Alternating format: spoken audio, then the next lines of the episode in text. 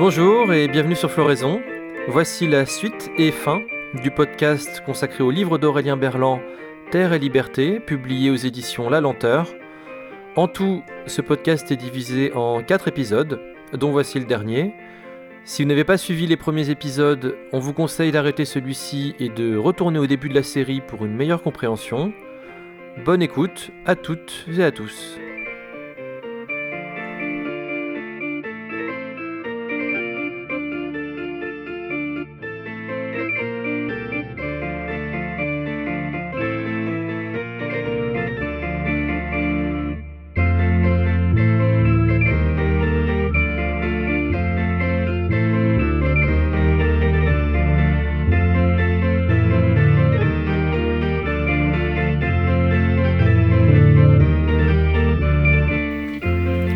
La sacralisation de la sphère privée, il y a, euh, bah, une critique féministe euh, où justement euh, ça sert de, paravent à tout un tas de dominations patriarcales qui s'y passent et du coup, du coup elles, ont analysé que le, privé est politique et qu'il y a une critique à y faire. Et justement, il me semble que tu cites, tu salues les écoféministes dans, dans ton livre sur les pratiques de, subsistance et d'autonomie qu'elles développent. Tout à fait. Euh, euh, bon, de toute façon, euh, c'est un livre qui, il se trouve que les, j'ai pas d'explication en tous les cas liée à, à l'essence de la femme, etc., à laquelle je ne crois pas. Il n'y a pas d'essentialisme chez moi, etc. Mais de fait, ce qui est impressionnant, c'est que la plupart des penses des, autrices, justement, on va le dire, ou des, penseurs qui ont, euh, qui ont contesté euh, l'idée de délivrance, qui en ont mis à jour les, euh, qui, ont identifié cette idée-là comme étant structurelle. Euh, il se trouve que c'était des femmes, Simone Veil, Hannah Arendt, et puis euh, plus proche de nous, les écoféministes de la perspective de la subsistance, donc une série d'autrices allemandes euh, qui, ont écrit à partir de la fin des années 70, Maria Mies, Veronica Benold Thomsen, Claudia von Verloof euh, notamment et qui ont défendu, qui ont, elles, vraiment défendu concept de liberté comme autonomie au sens prendre en charge soi-même nos conditions de vie et, euh, et, euh, et les nécessités de, de, de- la vie quotidienne et euh, en s'opposant euh, vigoureusement à l'idée euh, de liberté comme délivrance sous-jacente au projet de développement industriel et économique, notamment tels qu'ils étaient, qu'ils traversaient la, la plupart des courants socialistes. Donc, il y a une inspiration économiste en effet très forte euh, dans mon livre. Euh, euh, comment?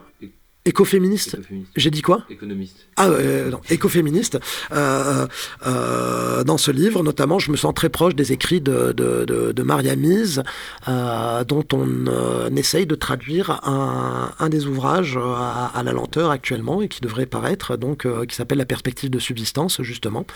Euh, et euh, parce que euh, ce sont, ça fait partie des, des rares, euh, des rares personnes qui ont identifié le fait que cette liberté comme euh, euh, je fais ce que je veux, absence de limite, absence d'obsta- d'obstacles, en fait, euh, qui, est, le modèle par excellence de la liberté, le modèle dominant de la liberté à l'âge moderne, en fait, il présuppose toujours des formes d'esclavage, de servitude, d'asservissement ou d'exploitation d'autres êtres humains, tout simplement parce que pour faire ce qu'on veut, il faut être délivré des nécessités matérielles de la vie, sinon on ne fait pas ce qu'on veut, il faut aller euh, au champ, il faut aller puiser l'eau au puits, il faut, euh, etc. Il y a toutes ces nécessités, ces il faut euh, qui viennent. Moi, mon idée d'ailleurs, c'est, c'est, je pense qu'il faut que que le, il n'y a pas de- d'apologie de euh, l'ascétisme, une forme de apologie du, travail, de soumission à la nécessité, etc. Moi, je pense que ce qui est très important, euh, euh, les, nécessités matérielles de la vie peuvent être écrasantes et étouffantes dans certains dans certaines conditions naturelles notamment, dans certains contextes naturels, la, vie est plus facile que, que dans d'autres. Et si on a les moyens de soulager nos efforts, de soulager nos peines pour subvenir à nos besoins, tant mieux. Mais il faut euh, d'abord distinguer entre euh, soulager nos peines et être délivré de la peine, du travail, de la mort, etc. C'est deux choses euh, di- différentes. Et puis, quand les moyens pour soulager nos peines nous rendent dépendants d'acteurs notamment industrielles ou de grandes organisations bureaucratiques, qui, via cette dépendance, peuvent redéfinir nos formes de vie et nous manipuler, nous tenir à, nous asservir parce qu'on est dépendant matériellement d'elles, et eh ben dans ce cas, on perd au change.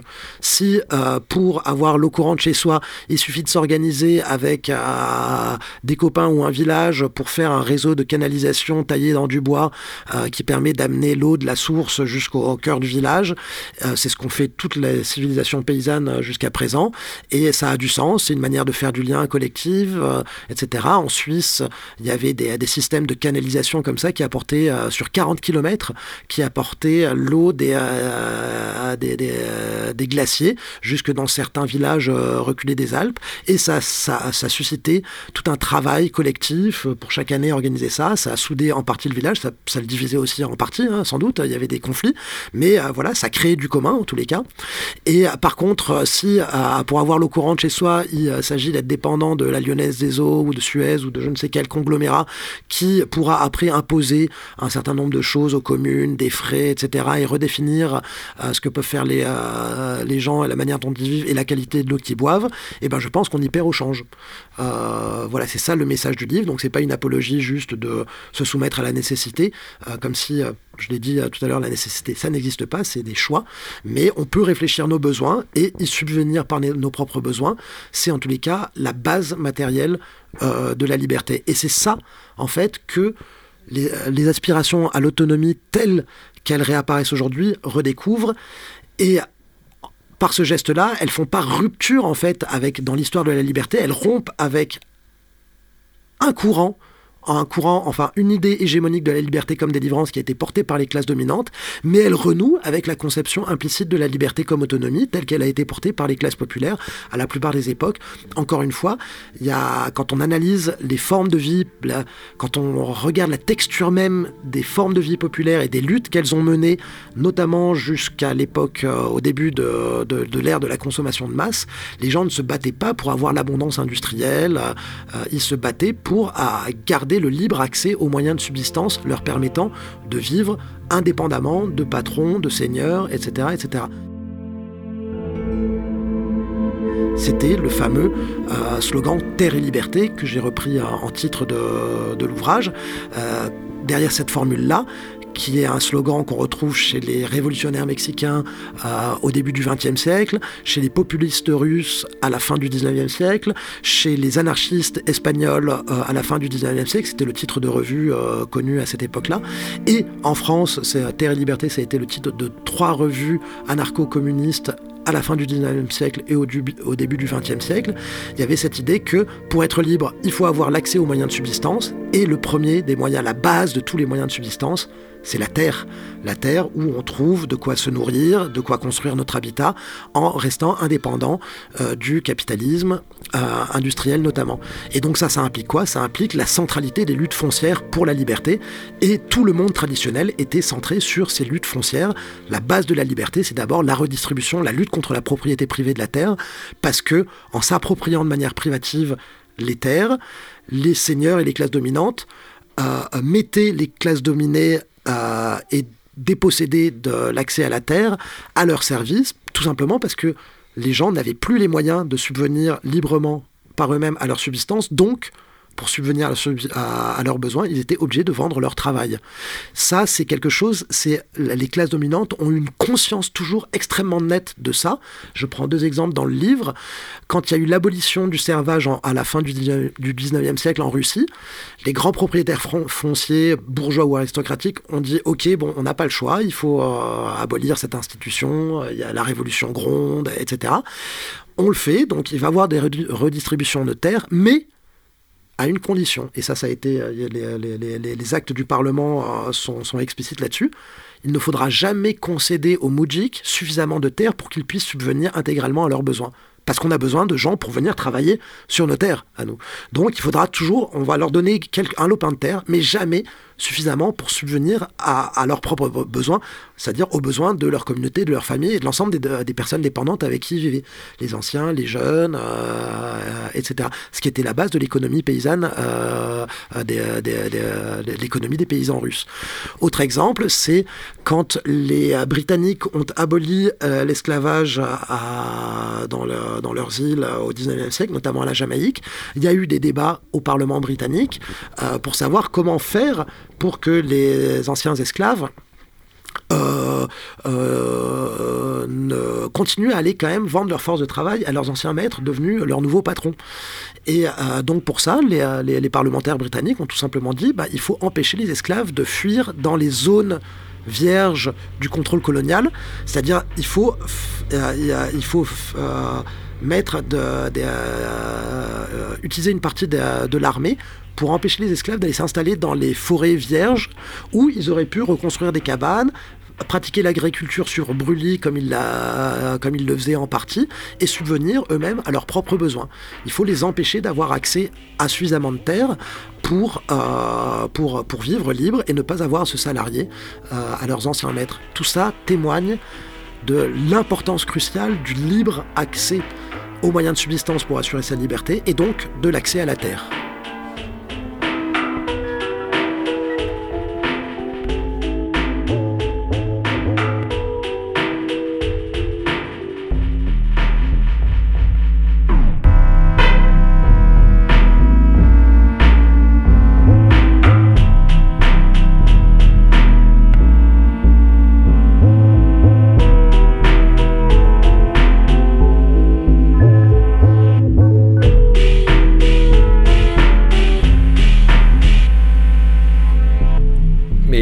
Un tabou aujourd'hui avec euh, ces termes, la terre et liberté.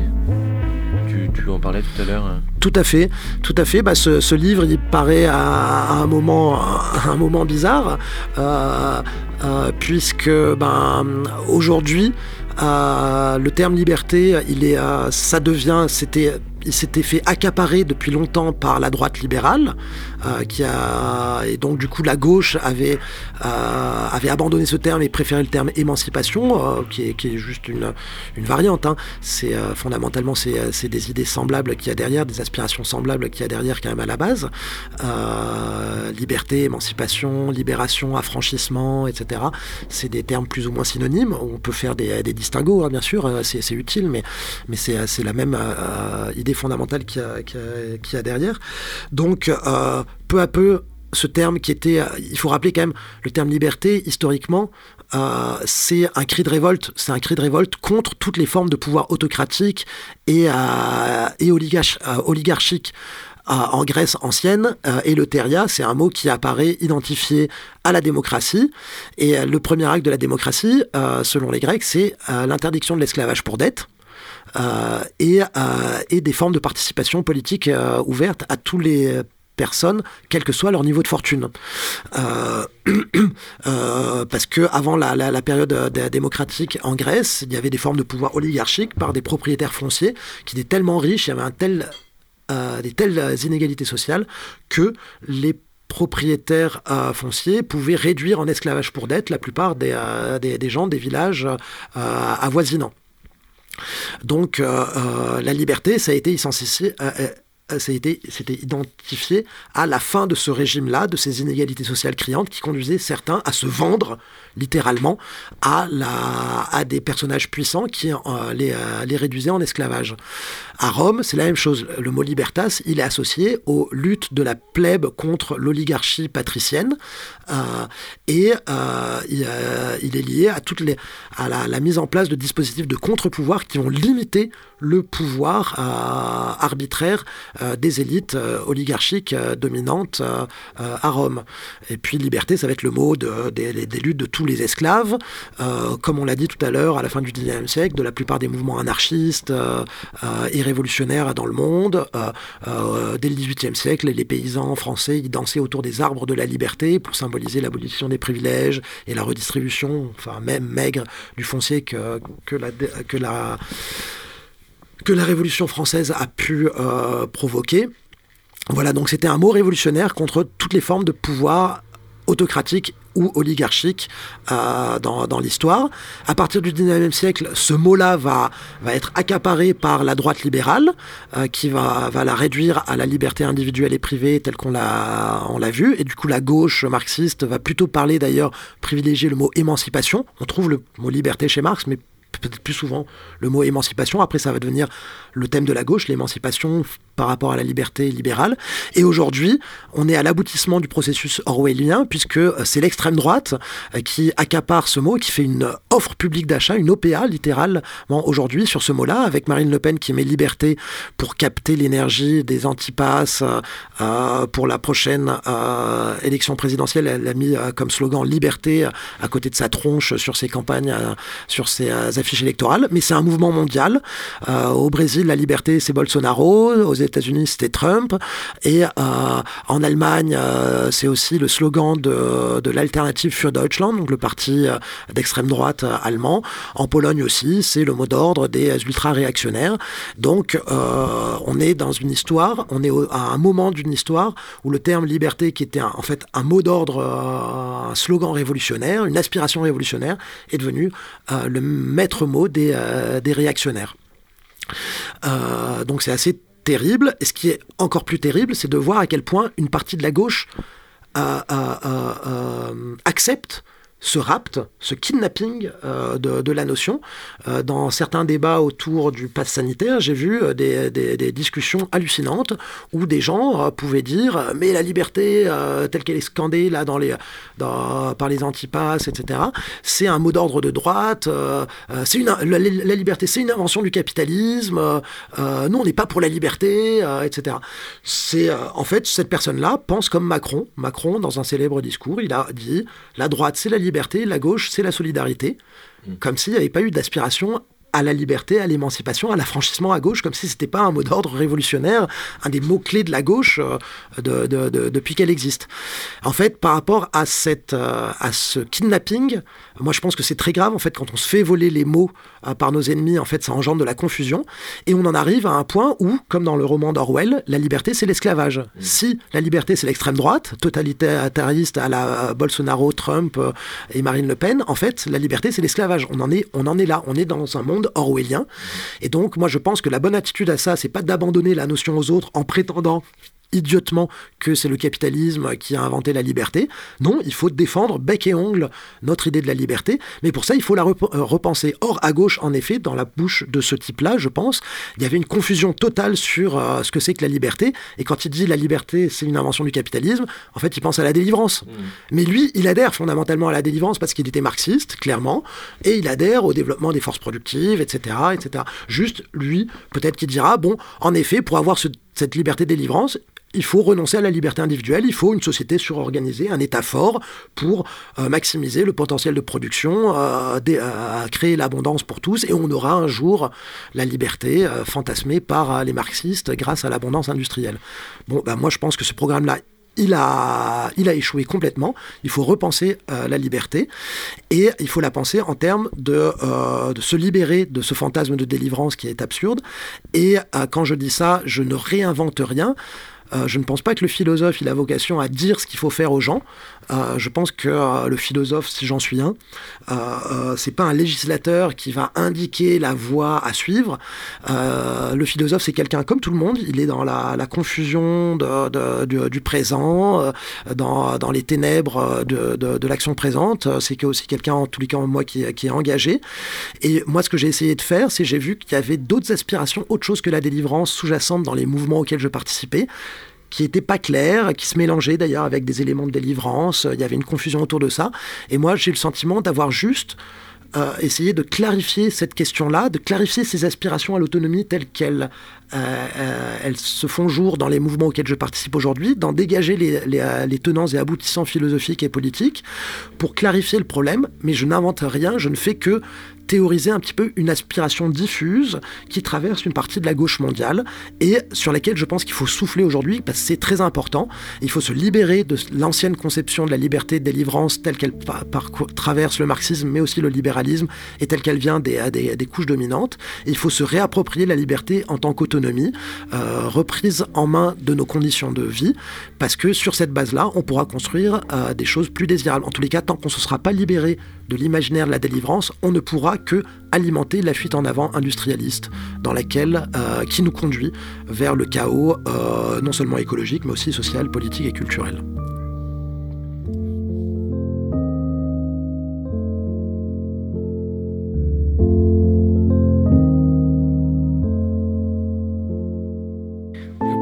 Euh, pour venir jusqu'ici, pour venir te, voir, j'ai fait un bout d'autostop et euh, un mec euh, sympa hein, qui s'arrête.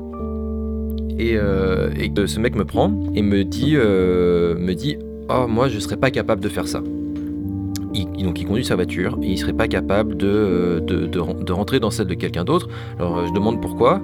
Ils me disent parce qu'en fait c'est trop l'aventure, euh, moi je veux mon petit confort, puis quand je suis en vacances, euh, je veux juste être à ma plage, mon cocktail, et surtout, surtout je veux pas dépendre des autres. Et, donc en soirée, j'y vais avec ma voiture parce que j'ai pas envie de demander aux autres quand est-ce qu'on rentre, parce que, parce que je veux être libre. Euh, je veux pas dépendre des autres, mais quand même du pétrole, de la voiture, des routes, euh, de tous les gens qui y bossent. Là, bon, d'abord, c'est euh, une profession de foi de la liberté comme délivrance politique. être délivré des autres, je veux pas dépendre des autres. Je vais être délivré de, des autres, les contraintes qui m'imposeraient, ah mais je veux partir maintenant, mais toi t'aimerais bien rester une demi-heure de plus, etc., une soirée ou machin, euh, je ne sais quoi. Donc euh, être libre, la liberté en tant qu'indépendance personnelle ou individuelle, donc c'est le cœur de la liberté privée, c'est euh, aussi être, être délivré de, des contraintes liées à, autrui. Après, il y a le fait que pour être délivré des contraintes liées à autrui, en fait, comme on a beau se figurer qu'on pourrait être délivré de la condition humaine, euh, en fait, il se trouve que pour euh, moi, je suis un penseur laïque euh, et, pas religieux, je sais qu'en en fait, on vit sur Terre.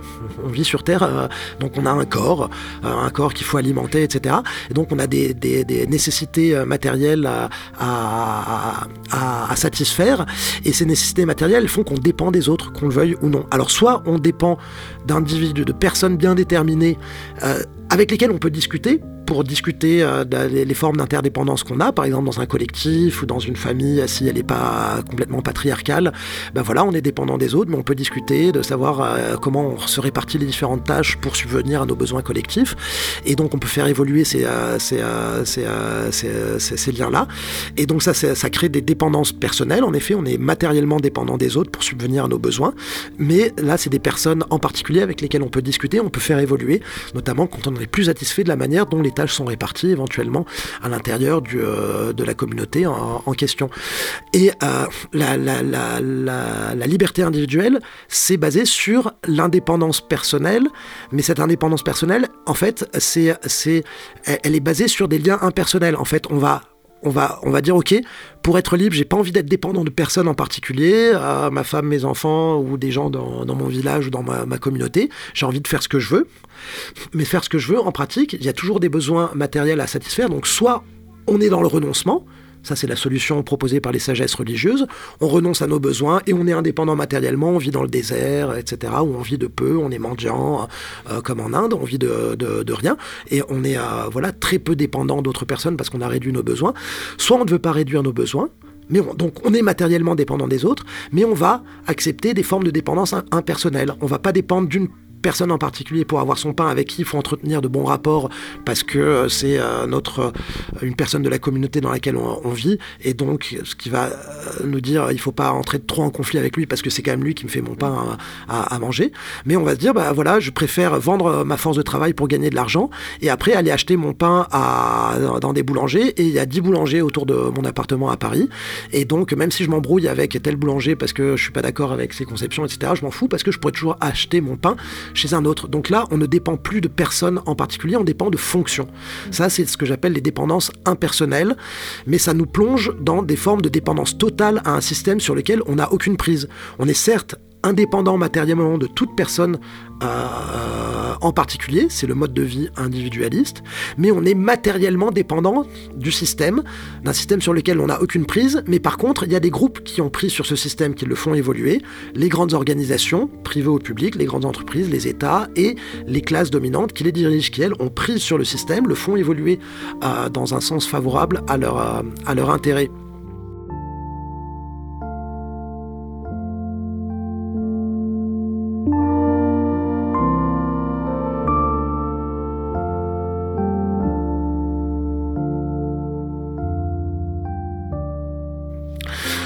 Euh, euh, euh, cette liberté comme indépendance individuelle, non seulement elle repose en fait sur le fait qu'il faut des exploiter pour se débarrasser, se délivrer d'un certain nombre de tâches, mais elle aboutit finalement à une situation où tous individuellement on est indépendants les uns des autres, mais on est matériellement dépendant d'un système mondial, euh, désormais globalisé, basé sur l'exploitation d'êtres, euh, de gens, d'ouvriers à, l'autre bout de la planète, pour nous en, Occident.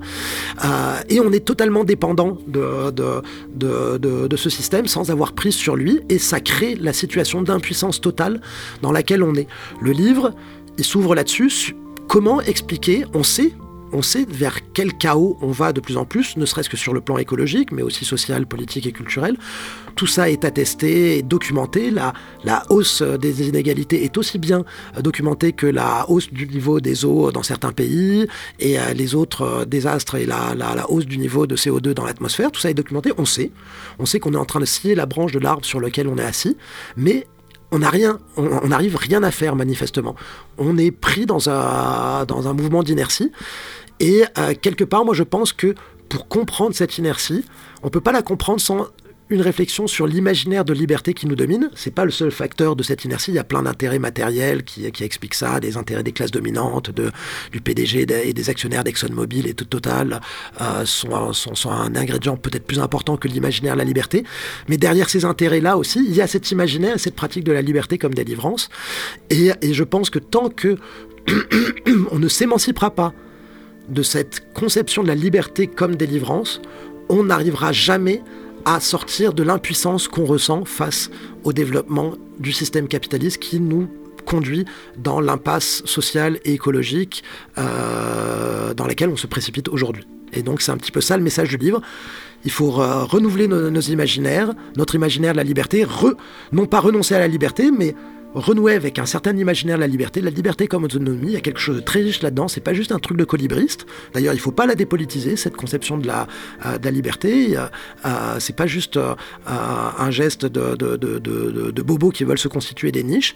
Il y a quelque chose de très important là-dedans, mais il faut la politiser, il faut en être conscient et refuser le kidnapping de la notion de liberté par les forces de droite, refuser cet acte orwellien qui est en cours et se réapproprier nos mots, nos forces et nos conditions de vie.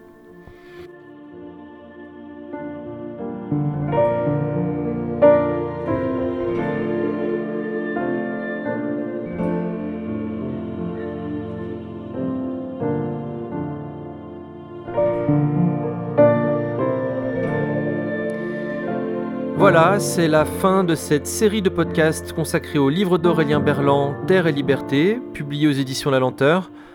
Un ouvrage qui analyse donc en profondeur la notion de liberté, les mirages de la société industrielle et nos imaginaires d'autonomie. Merci pour votre écoute. Euh, on espère que ce podcast vous a plu. Si c'est le cas, eh bien partagez-le et discutez-en autour de vous. Euh, c'est la meilleure façon pour nous de le diffuser. A bientôt sur Floraison. Ni patrie ni patron, vive la liberté et vive l'autonomie.